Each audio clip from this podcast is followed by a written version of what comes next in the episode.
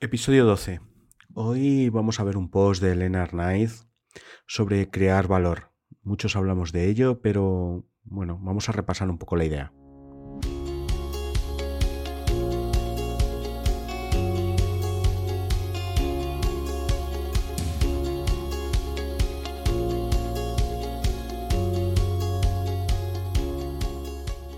Hola, contigo un nuevo episodio de nuestra revista online Estrategias de Marketing Digital. Mi nombre es Marcos de la Vega y quiero traerte diariamente las mejores ideas, tendencias y estrategias de marketing digital. Las últimas noticias de redes sociales, posicionamiento SEO, campañas SEM, cursos y eventos de marketing. Esperamos llegar a ser uno de tus canales preferidos de podcast. Si te gusta, no dudes en darnos like y seguirnos porque el apoyo nos ayuda a seguir creando contenidos. Siempre más información en nuestra página web estrategiasmarketingdigital.es y por supuesto en todas nuestras redes sociales. Gracias y comenzamos.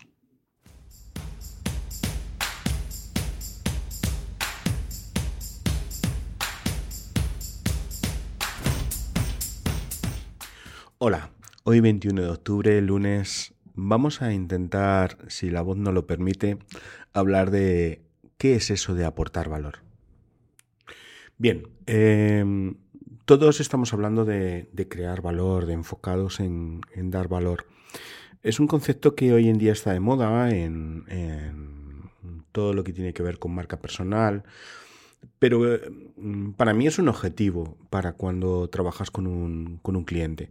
Es decir, tú cuando te, entras a, trabajar en un nuevo, proyecto, el objetivo principal ha de ser crear, crear valor. ¿Por qué?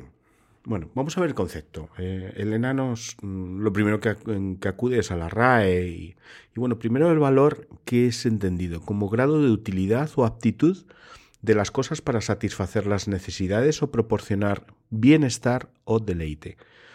En segundo lugar, puede ser cualidad de las cosas en virtud de la cual se da por poseerlas cierta suma de dinero o equivalente.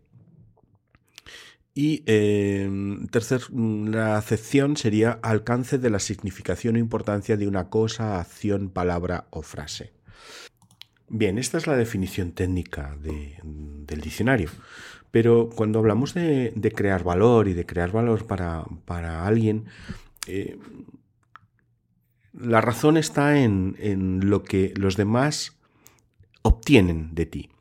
Es decir, Mm, vamos a intentar diferenciar. Una cosa es el valor tuyo, el valor intrínseco como, como persona, tu valor profesional, tu trayectoria, todo lo que, lo que puedes aportar, pero si no es, eh, si no se mm, recibe, si no se capta ese valor por, por parte de tu cliente, realmente el cliente va va a quedar defraudado, no va a obtener un beneficio tangible sobre lo que estás ofreciendo.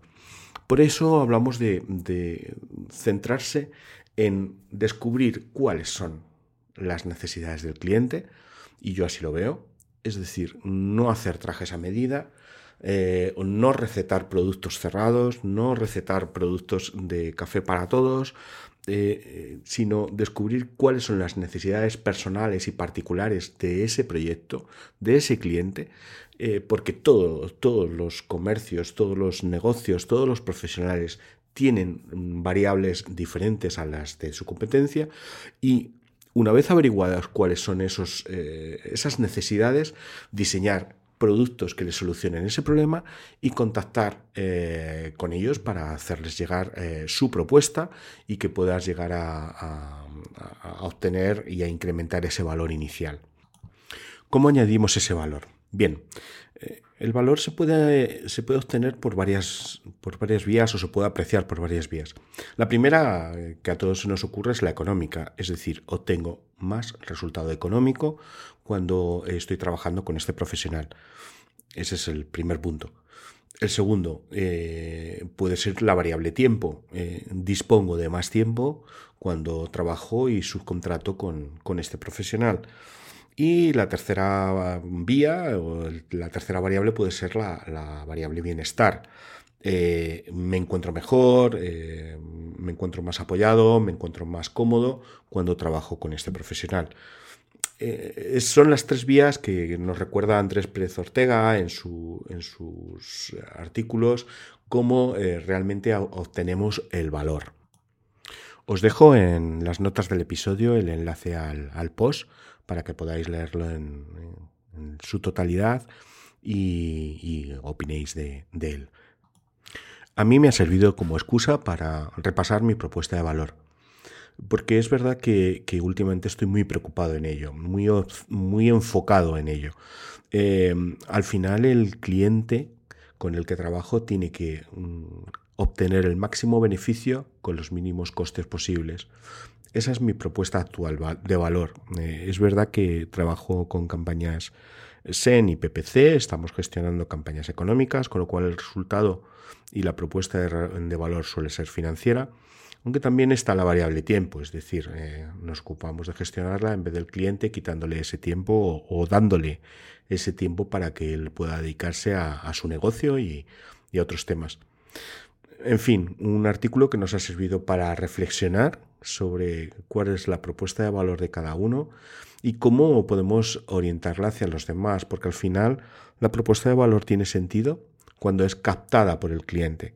Si el cliente no lo capta, no entiende que ha obtenido un beneficio cuando ha trabajado con un profesional o con una empresa, eh, el valor se diluye y en la próxima vez que necesite eh, un, producto o servicio va a buscar otra alternativa. Espero sirva para reflexionar. Cualquier nota y cualquier comentario será bienvenido. Gracias y perdonar la voz porque hoy ando un poco regú después de un fin de semana un poco que debió de coger frío y pero bueno, mañana espero estar bastante mejor.